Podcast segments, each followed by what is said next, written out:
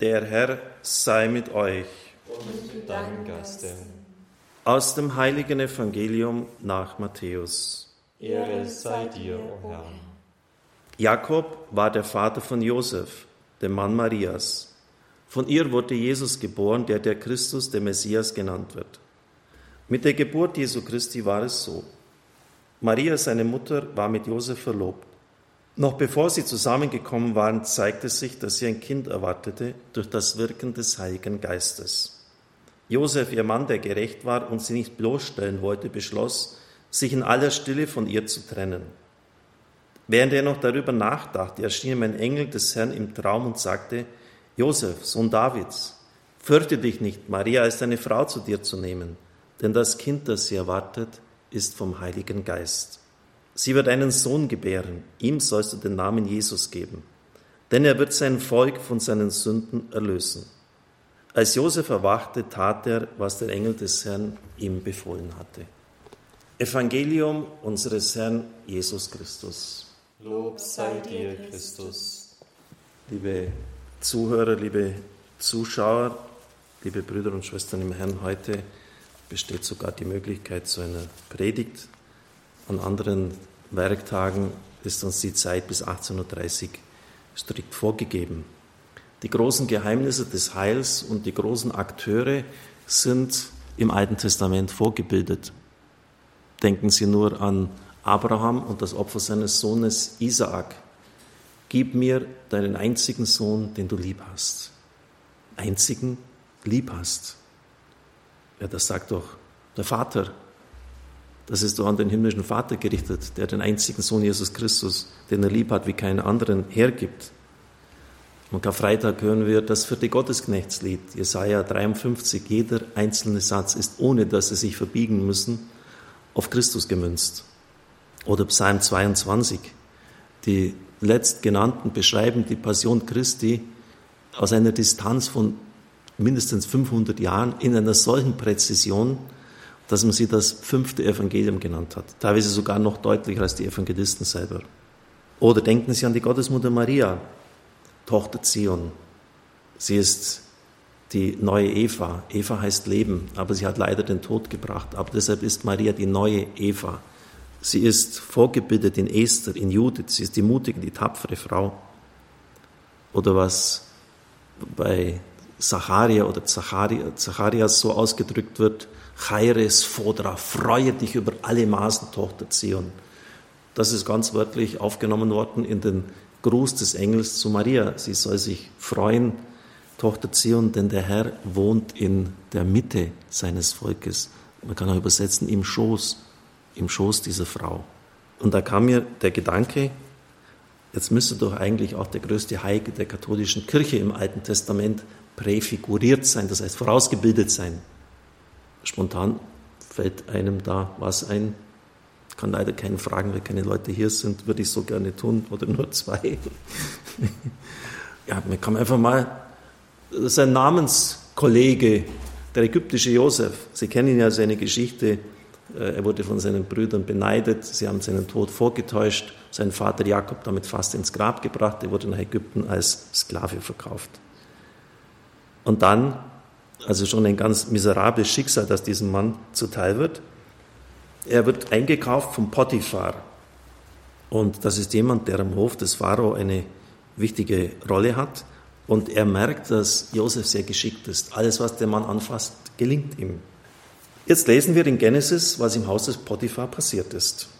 Nach einiger Zeit warf die Frau seines Herrn ihren Blick auf Josef und sagte, schlaf mit mir. Er weigerte sich und entgegnete der Frau, seines Herrn, du siehst doch, mein Herr kümmert sich nicht, wenn ich zu Hause bin, kümmert sich um nichts. Alles, was ihm gehört, hat er mir anvertraut. Er ist in diesem Haus nicht größer als ich und er hat mir nichts vorenthalten als nur dich, denn du bist seine Frau. Wie könnte ich ein so großes Unrecht begehen und gegen Gott sündigen? Obwohl sie Tag für Tag auf Josef einredete, bei ihr zu schlafen und ihr zu Willen zu sein, hörte er nicht auf sie.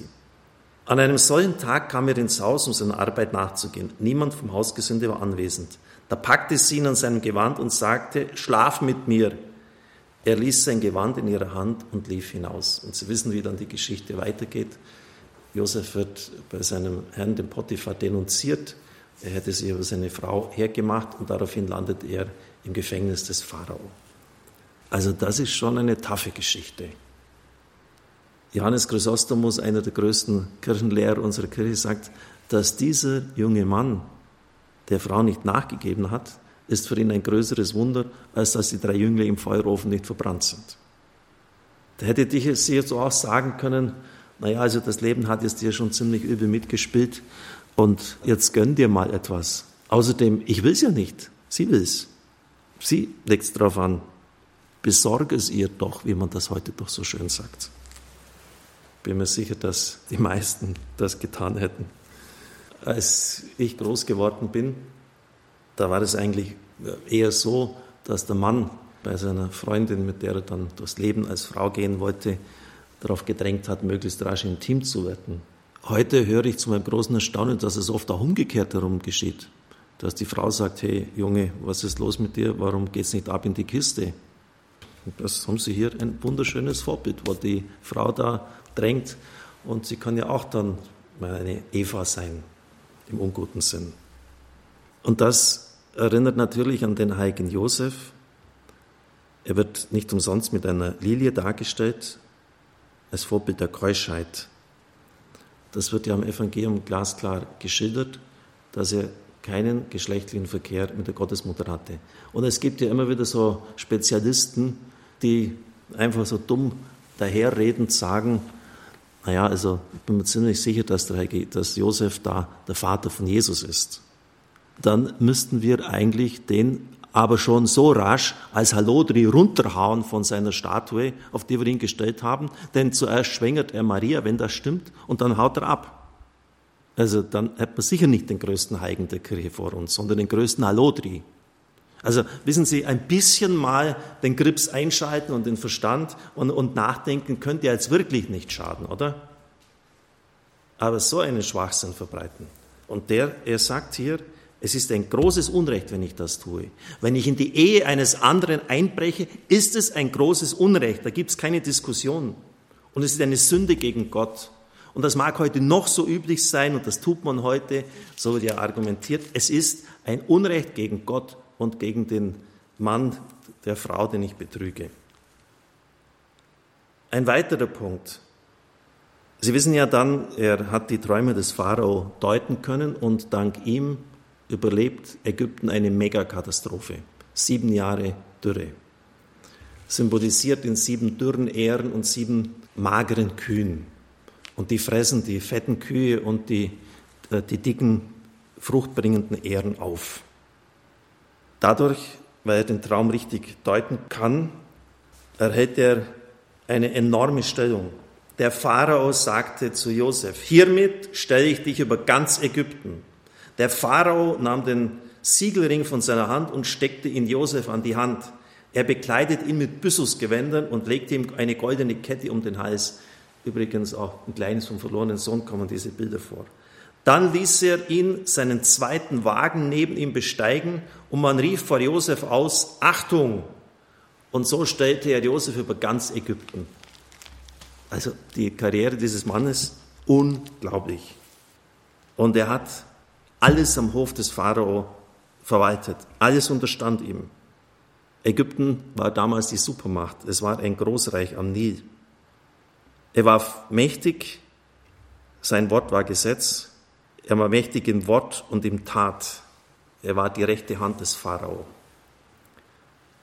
Und was hat er denn verwaltet? Ja, die Schätze von damals. Und die können Sie heute im Wüstensand ausbuddeln, wenn Sie noch welche finden und Grabräuber es nicht gestohlen haben. Oder das können Sie äh, in Museen betrachten. Die Büste des Tutanchamun oder Nofretete, wunderschöne Sachen. Aber nicht, da ist nicht mehr allzu viel geblieben von den Schätzen. Und was war Josef anvertraut? Jesus Christus, als er ein Kind war, und die Gottesmutter Maria. Das sind die größten denkbaren Schätze, die es überhaupt gibt. Sie waren seiner Obhut anvertraut. Im Vergleich zu den beiden ist alles wie nichts.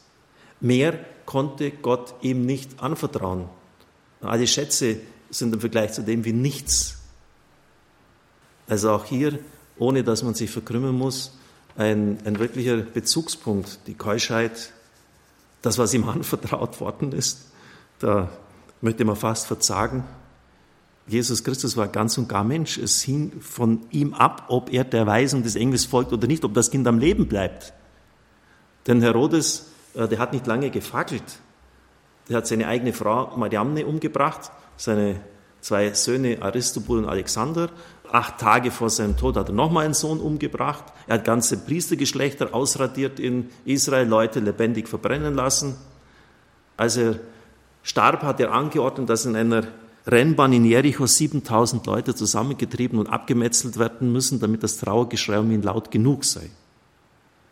Also der Mann war skrupellos ohne Ende. Josef hat damals ganz Ägypten und die Nachbarvölker, die sind ja dann zu ihnen gekommen, vor dem Untergang gerettet.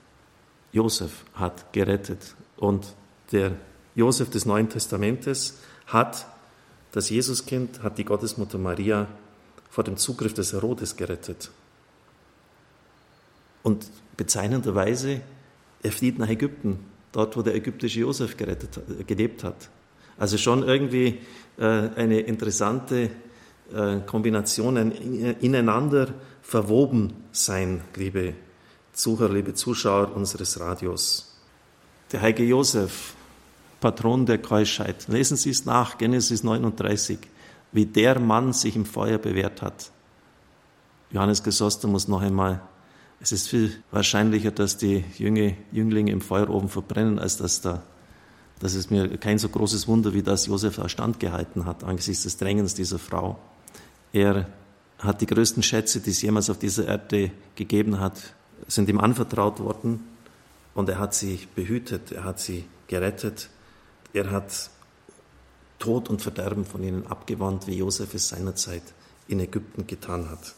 Also Sie sehen, ohne dass man jetzt viel sich bemühen muss, da sind wirklich Parallelen gegeben. Und sie zeigen uns die Größe dieses Mannes, von dem wir leider kein einziges Wort überliefert haben.